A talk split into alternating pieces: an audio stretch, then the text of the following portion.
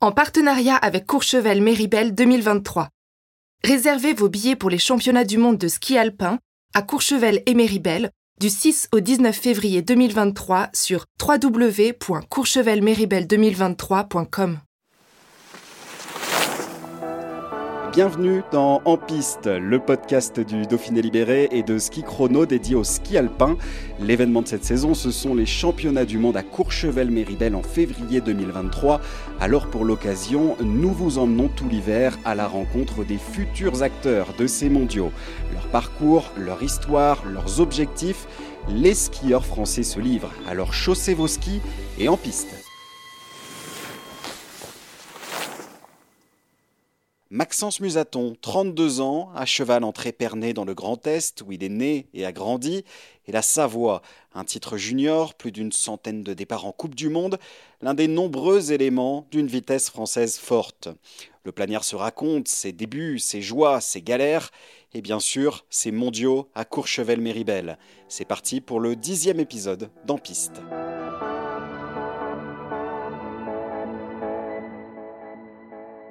Bonjour. Bonjour. Merci de nous accueillir déjà ici à, Albertville, au, Centre national d'entraînement. C'est ici que vous effectuez toute votre préparation physique, c'est bien ça? Ouais, la grosse partie du bloc technique se fait ici parce que voilà, on a la chance maintenant depuis quelques années d'avoir cette infrastructure et ce, voilà, ce bel outil. On a un gymnase, on a quatre salles de muscu, on a des bains de récupération, on a les kinés qui viennent intervenir ici. Donc non, non, c'est un bel outil et ça nous sert très très bien. C'est vraiment un des centres euh, névralgiques, on va dire, de votre, votre préparation pour, euh, pour, les saisons, euh, pour les saisons de ski. C'est vraiment ici que beaucoup de choses se passent. Oui, exactement. Bah, de toute façon, on sait que voilà, pour la préparation physique, euh, tous les sports en général, mais voilà, en ski alpin, nous, on a besoin d'avoir un gros bloc physique pour se préparer euh, avant l'hiver. Et voilà, c'est un peu l'idée de regrouper tout le monde parce que tout le monde est un peu dispatché à droite à gauche, n'habite pas forcément ici. Donc là, on se regroupe tous là avec le PrEP et puis on fait le gros du boulot ici. Avant de mettre euh, le cap sur ce grand événement que sont les, mondiaux en France en, février, avant d'évoquer ce rendez-vous de, Courchevel-Méribel, j'aimerais qu'on parle un petit peu de vous, de donner quelques éléments biographiques pour euh, mieux vous, connaître. Ce que je vais faire, c'est que je vais donner ces quelques éléments et je vais vous laisser aussi euh, compléter, pourquoi pas, ce que, ce que, ce que j'annonce. Déjà, vous êtes né le 26 juin 1990, c'est bien ça. 32 ans, originaire d'Épernay, dans la Marne, le Grand Est. Comment et quand vous vous retrouvez sur, euh, sur des skis en venant d'Épernay? Ça se fait assez naturellement parce qu'en fait, voilà, je suis originaire de là-bas. J'ai fait ma scolarité euh, jusqu'au CP là-bas, mais en alternant aussi avec, euh, avec la plaine parce qu'en fait, mes parents faisaient déjà les saisons en tant que saisonnier l'hiver sur la plaine. Donc en fait, moi, je suis, voilà, je suis né à Épernay parce que c'est tombé en juin et que c'est le moment où mes parents sont repartis un peu là-haut. Mais en soi, l'hiver, euh, l'hiver, si, si, ça avait été l'hiver, si j'étais né pardon l'hiver, euh, je, serais savoyard. Donc euh, voilà, ça s'est fait totalement naturellement. À deux ans, ils m'ont mis sur les skis et puis après, ça a roulé quoi. Donc il y a Épernay qui est inscrit sur la carte d'identité, mais vous êtes un, vrai savoyard. Je suis un savoyard, mais je renie pas mes origines parce que ma famille est soit du côté de mon père, plutôt originaire de l'Oise, et ma mère originaire de Champagne. Mais voilà, j'y étais quand même relativement souvent. J'ai ma famille qui est là-haut, donc j'essaye d'y retourner assez régulièrement pas assez à mon goût, mais non, non, j'aime bien aussi dire que voilà, moi j'ai pas forcément le ski dans le sang et ça m'a pas empêché bah, d'accéder au niveau, donc c'est chouette, je trouve. En venant de la plaine des tout petits, j'imagine vous vous mettez des skis euh, dès le plus jeune âge. Oui, bah ça se fait assez naturellement parce que quand on habite en station, euh, voilà, forcément l'activité phare euh, l'hiver c'est le ski, donc on y vient naturellement. Euh, voilà, tu fais de la luge, après tu essayes de mettre les skis, après tu suis un peu le mouvement de tout le monde qui va au club des sports parce que voilà, c'est une belle école de la vie et tu peux y rentrer, tu peux y accéder maintenant. Moi quand j'étais c'était 7 ans, maintenant je crois que c'est 6 ans. Et voilà, c'est très formateur et après bah si tu as de la chance de pouvoir progresser et t'épanouir là-dedans, bah, tu peux franchir les échelons et arriver au niveau tout simplement. On va faire une euh, avance rapide dans le temps et se projeter sur, euh, sur 2010, ce titre de champion du monde junior du Super G, c'était à Megève en France. C'est un titre qui avait compté beaucoup pour vous à l'époque. Qu'est-ce qui vous avait apporté ce, ce titre-là de champion du monde junior? Déjà, c'est ce qui m'a permis de rentrer dans les quatre fédéraux parce que jusqu'à cette année-là, en fait, j'évoluais avec le comité de Savoie et c'est vrai que j'arrivais dans ma dernière année junior, donc c'était un peu l'année butoir. C'est toi, c'est soit tu, tu bascules du côté de la fédé et tu as une chance de continuer ta progression, ou après ça devient un peu plus compliqué. Et c'est vrai que voilà, j'ai eu la chance de tomber sur, euh, sur, le, sur les bons entraîneurs au bon moment. J'ai notamment Pascal Sylvette qui, m'a voilà, qui qui beaucoup apporté cet hiver-là et j'ai pu mettre en place pas mal de choses. Et avec voilà, en apothéose ce, titre de champion du monde junior qui m'a voilà, après ça amène de la confiance. Derrière j'ai accédé aux quatre fédéraux et puis, et puis après ça roule quoi. À ce moment-là, vous êtes déjà totalement dans une démarche de ski de haut niveau. Le ski allait être votre votre, votre métier déjà à ce, moment-là? Après, on est encore un peu. À ce moment-là, j'ai 19 ans. Je suis encore. Euh, c'est pas forcément jeune, mais euh, voilà, forcément, quand tu arrives au comité de Savoie et quand tu essayes d'évoluer, forcément, moi, au fond de moi, je me dis, il faut que que j'essaye d'arriver, d'arriver le plus loin possible. Après, euh, tu peux imaginer l'hypothèse que ça se passe pas forcément comme prévu, mais forcément, au fond de toi, tu as envie d'accéder euh, au plus haut niveau et continuer à gravir les échelons. Donc, euh, donc cette année-là, ça a été très important pour moi et c'est ce qui a lancé un peu la suite. Alors, on va continuer d'avancer assez rapidement dans le temps. Il y a les, les, premiers pas en Coupe du Monde, les premiers points, les, voilà, les, les premiers gros résultats. Et ce premier podium aussi en, Coupe du Monde, c'est pour l'instant le, seul podium que vous avez à votre actif à, ce niveau-là. Une deuxième place sur, euh, sur le combiné à Wengen en, en 2017. Ça représentait quoi ce, podium et ça représente quoi toujours pour vous d'avoir euh, d'avoir euh, atteint cette, euh, ce stade-là, ce podium en Coupe du Monde? Bah, C'est au final quand on s'entraîne et qu'on voilà, on passe toute une saison à essayer d'atteindre le haut niveau, voilà, le, bah, la plus grosse réussite qu'on puisse avoir, c'est accéder à ces fameux podiums de Coupe du Monde. Donc voilà, ce jour-là, avec, avec une belle réussite, j'ai pu, j'ai pu goûter à ça. Et en fait, après, ça, bah, je suis content parce que voilà, forcément, c'est une sorte, en quelque sorte, un aboutissement, mais c'est aussi de se dire, ouais, j'ai goûté à cette joie.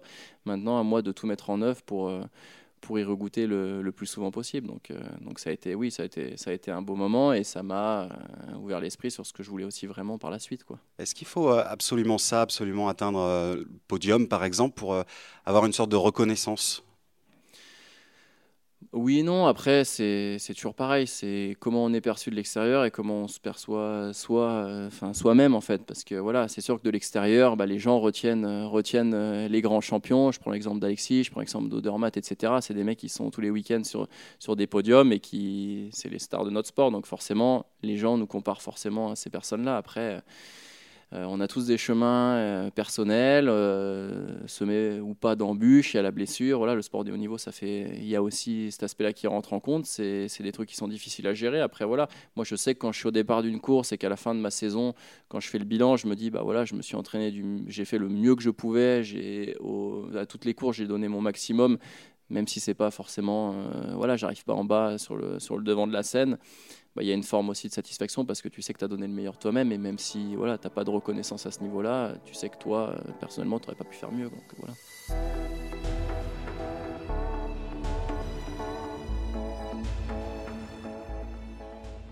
On va avancer encore euh, dans le temps. 2018, les premiers Jeux Olympiques, top 25 en, descente, top 20 en Super G, depuis une cinquantaine de, départs en, Coupe du Monde à peu près. Hein, on est à la louche. Un petit peu plus que 50, un petit peu plus. J'ai fait mon centième il y a, il y a, deux... il y a 200 kids, je crois. Donc je dois être à, je veux pas dire de bêtises, j'ai pas compté non plus, mais je dois être à 110, 115. Ah, j'en ai oublié quelques-uns. C'est pas grave, c'est pas grave. Et j'en viens à Pékin 2022. Alors je vais vous laisser euh, raconter peut-être ce qui s'est passé à, Pékin, puisque vous ne deviez pas euh, à la base participer aux, Jeux Olympiques et finalement vous y êtes et avec une belle réussite en plus à Pékin. Ouais, bah en fait, on a ce qu'on appelle des, des, quotas par nation et des quotas entre hommes et femmes. Et, euh, et c'est vrai qu'ils euh, ont fait le listing, je ne veux pas dire de bêtises, mais il devait y avoir style 11 euh, places pour les hommes. Et c'est vrai que jusqu'à maintenant, j'avais fait, un début de saison un peu, voilà, un peu compliqué. J'avais montré deux, trois belles choses juste avant les Jeux à Kitzbühel, où j'avais remis, on va dire, un ski devant l'autre et montré que j'étais peut-être capable de, faire une, belle chose sur un jour J. Mais voilà, dans les premiers plans, moi, quand David Chastan me, fait le débrief après Kits, il me dit bah écoute, euh, pour l'instant, tu n'es pas dans les plans parce que tu rentres pas dans les quotas, mais il y a peut-être une petite chance qu'on récupère une place parce qu'en fait, ils attribuent, euh, on a, on a perdu des places cette année parce qu'ils en ont redistribué aux ce qu'on appelle les petites nations euh, pour que voilà, l'équité olympique fasse que n'importe quelle nation qui veut aligner un de ses athlètes eh ben, puisse le faire mais toutes n'y participent pas. Du coup, on a récupéré en fait un quota de dernière minute. Et, euh, du coup, j'ai pu, pu aller, pu aller au jeu. Euh, comme voilà, depuis Kid, j'avais de bonnes sensations qui revenaient. J'ai eu des bonnes sensations sur cette neige chinoise. Et voilà, après les jeux, c'est une course d'un jour. Euh, moi, ce jour-là, je fais mon max je finis entre guillemets que 11e à une 10 de la gagne, mais voilà, au fond de moi, je sais que je sais d'où je reviens parce que ça faisait deux ans un peu galère et au final, c'était ma meilleure course depuis deux saisons. Donc moi, il y avait une sorte de satisfaction, bien sûr que voilà, le jeu, on dit qu'il y a que les médailles qui comptent, mais moi personnellement, comme je disais, voilà, il y a quelques minutes, j'ai été satisfait quand même de ma course. Cette 11e euh, place justement au jeu, comment est-ce que vous l'avez, euh, voilà, vous, vous, le disiez à l'instant, vous étiez satisfait de votre votre course. Est-ce que ça vous a ça a débloqué quelque chose pour vous? Est-ce que ça a un impact sur la suite de votre carrière? Oui, parce qu'à ce moment-là de la saison, euh, je dois être. Euh, je suis peut-être 35 ou 36e mondial. Et derrière, euh, bah, il nous reste, après les Jeux, il nous reste, il nous reste deux courses avant les finales. Et j'étais pas du tout dans les plans de la finale qui sont les 25 meilleurs qui sont qualifiés. Et malheureusement, j'arrive pas à me qualifier parce que je finis 26e. Mais avec voilà, ma dernière course de la saison, je fais 8e, je regoute au top 10, chose qui m'était pas arrivée depuis voilà, deux saisons. Donc euh, ouais, ça a en quelque sorte débloqué un peu le mental et toutes les appréhensions qu'on peut avoir après, après des gènes, après des blessures. Et ça m'a, entre guillemets, relancé, oui.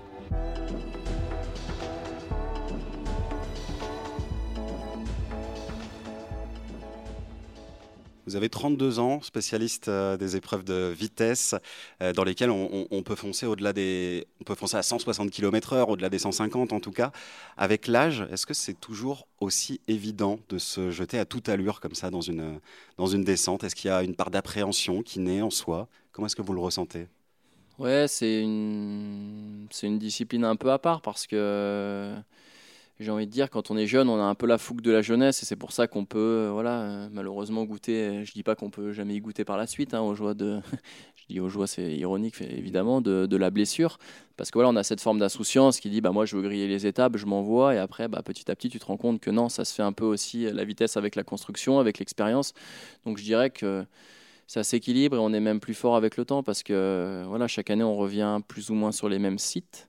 Et bah, en descente, euh, c'est pas comme en slalom ou en géant ou même en super G où on est un peu libre de tracer comme on veut. Là, on est un peu obligé d'épouser un peu la, forme et le relief naturel de la piste. Donc euh, les tracés, c'est plus ou moins les mêmes à quelques détails près. Et forcément, la personne qui revient pour la dixième fois sur un site contre la personne qui vient pour la première fois, euh, eh ben, il a un bagage d'expérience qui est qui est quand même euh, relativement élevé et qui prend le pas bah, sur cette fougue et cette insouciance. Alors oui, avec, euh, avec l'âge, tu te rends un peu compte euh, de ce qui t'attend si ça se passe pas bien, mais tu peux aussi te rassurer et te dire que tu peux t'appuyer sur des acquis de maintenant quelques années d'expérience qui font que eh ben voilà, tu, tu, connais les pistes, tu sais comment les gérer et au Claret, on est l'exemple parfait. quoi. Et quand on voit euh, ce qui peut se passer autour de soi, je pense par exemple à, la chute d'Adrien Théo euh, en novembre dernier à Copper Mountain, à, l'entraînement. Euh, est-ce que ça fait ouvrir les yeux? Est-ce que ça interroge? Est-ce que dans ces moments-là, on se pose des questions? Oui, bien sûr. Bah, de toute façon, ça, voilà, rouvre des plaies qu'on n'a pas forcément envie de, et des souvenirs dont on n'a pas forcément envie de se rappeler. Après, c'est malheureusement la réalité de la réalité de notre sport. On l'a appris à nos dépens que voilà, moi j'avais intégré le fait qu'on puisse se blesser il a fallu aussi intégrer le fait que ça pouvait être bien plus grave. Et voilà, malheureusement, euh, ça fait partie de notre sport. Et de toute façon, c'est soit on l'accepte et on arrive à faire avec et continuer à skier, sinon de toute manière on n'arrive plus, on n'arrive plus à s'envoyer, à s'engager comme il faut. On n'est pas compétitif, on, skie en arrière et c'est là où on se met le plus en danger et c'est peut-être le moment de se poser la question de se dire est-ce qu'il faut arrêter ou pas quoi. Euh, vous aussi vous avez failli euh, récemment euh, vivre une, une, chute qui aurait pu être grave. C'était en, 2021 au, au, Mondiaux, cette image qui a fait le, tour du monde. Peut-être que vous pouvez un, petit peu en parler. vous perdez le, contrôle en, quelque sorte de votre ski et vous vous rattrapez d'une manière miraculeuse, on va dire. Ouais, c'est ça. Bah, c'était une saison un peu compliquée. Je sortais d'une très bonne saison et je me fais une commotion cérébrale avant, euh, voilà, juste à la veille de, cette saison. Et en fait, j'ai galéré pour retrouver mes sensations. Et quand, euh, voilà, quand on, quand on sort d'un bon hiver, moi, je voulais absolument, je me basais sur ce que j'avais fait de bien l'année d'avant. Et du coup, j'ai voulu pousser, pousser, pousser pour, euh, pour retrouver ce niveau-là. Mais la lucidité, avec le recul, je me dis que oui, c'était, j'étais tout simplement pas prêt. J'ai voulu un peu griller les étapes parce que cette faute, j'arrive toujours pas à me l'expliquer. Une faute de quart comme ça, c'est faut savoir que c'est, enfin, notre niveau, c'est, très rare. Donc, euh, et puis ça survient de manière totalement inattendue. Je dois être à 115 km/h et c'est vrai que je comprends pas du tout ce qui se passe en fait. Donc, euh, moi, je me rappelle juste une fois que j'ai fait cette faute de quart et que j'ai ricoché sur la bosse, me rappeler que je suis dos à la piste et, et je me suis dit, oui, là, quand tu vas retoucher le sol, euh, ça va faire mal. Et, après, voilà, je pense qu'il y a une part de chance, une part de, de qualité euh, involontaire, totalement inconsciente, qui ont fait que euh, bah, je me retrouve sur mes skis et, et en fait, j'ai juste à freiner, à m'arrêter. Et bon, j'en sors pas indemne parce que les genoux, ils ont quand même bien ramassé. Mais euh, je pense que si je retombe pas sur les skis, euh, ça peut être très dangereux. Ouais, on serait peut-être pas en train de faire une interview là parce que j'aurais peut-être mm. arrêté ma carrière. Donc, euh, donc voilà, il y a une part de réussite qui a fait que sur là, ça s'est bien passé. Mais je me dis que ça aurait pu, même si on sort pas indemne, ça aurait pu être bien plus grave. C'était précisément en février 2021 au Mondiaux à Cortina d'Ampezzo, je, je, précise. Quand vous revoyez l'image, vous, vous dites quoi? Vous dites waouh waouh, tout simplement. Ouais, ouais, bah, je pense comme la plupart des gens. Hein. Même moi, sur le moment, bon, je suis sorti de la piste, j'avais extrêmement mal de partout. Et c'est vrai, quand je suis arrivé et que j'ai rejoint la zone mixant à l'arrivée, euh, tous les gens faisaient que me parler de ça, etc. Mais moi, je me rendais pas compte parce que quand tu le vis de l'intérieur, c'est pas forcément ce qu'on voit de l'extérieur. Et c'est vrai, quand j'ai revu les images, j'ai dit, ouais, ok, euh, t'as quand, même eu, euh, as quand même eu beaucoup de chance ce jour-là.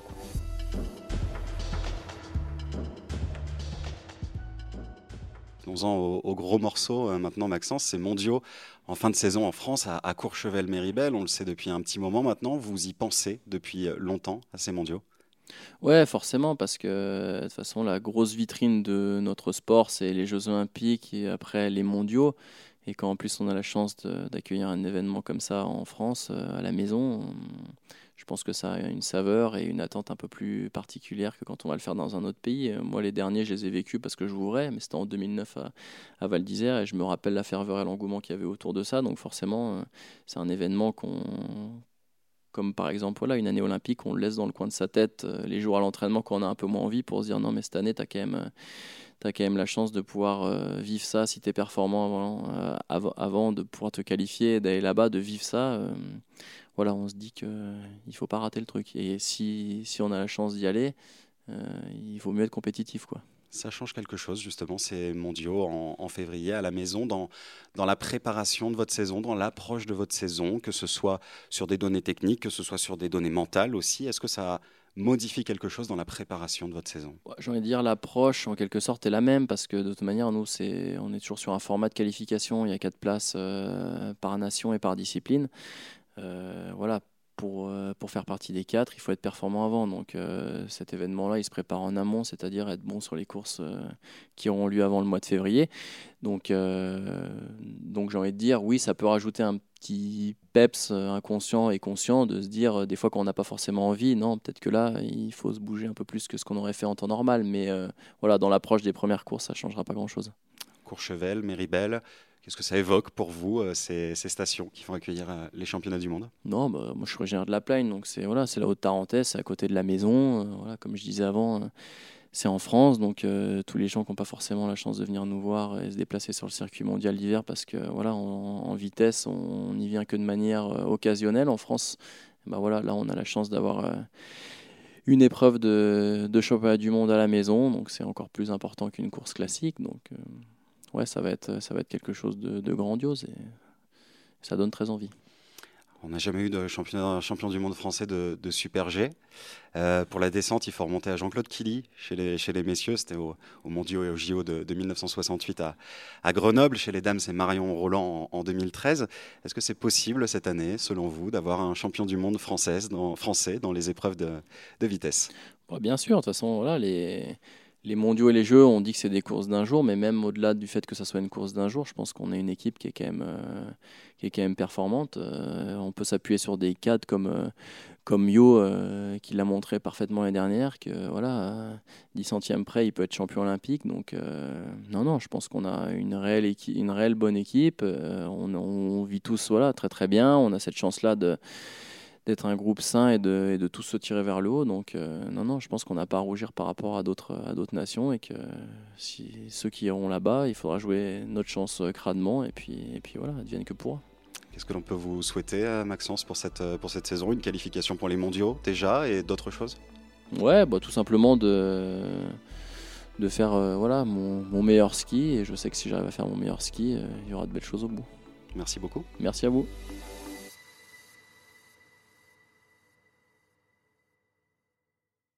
En partenariat avec Courchevel Méribel 2023. Réservez vos billets pour les championnats du monde de ski alpin à Courchevel et Méribel du 6 au 19 février 2023 sur www.courchevelmeribel2023.com.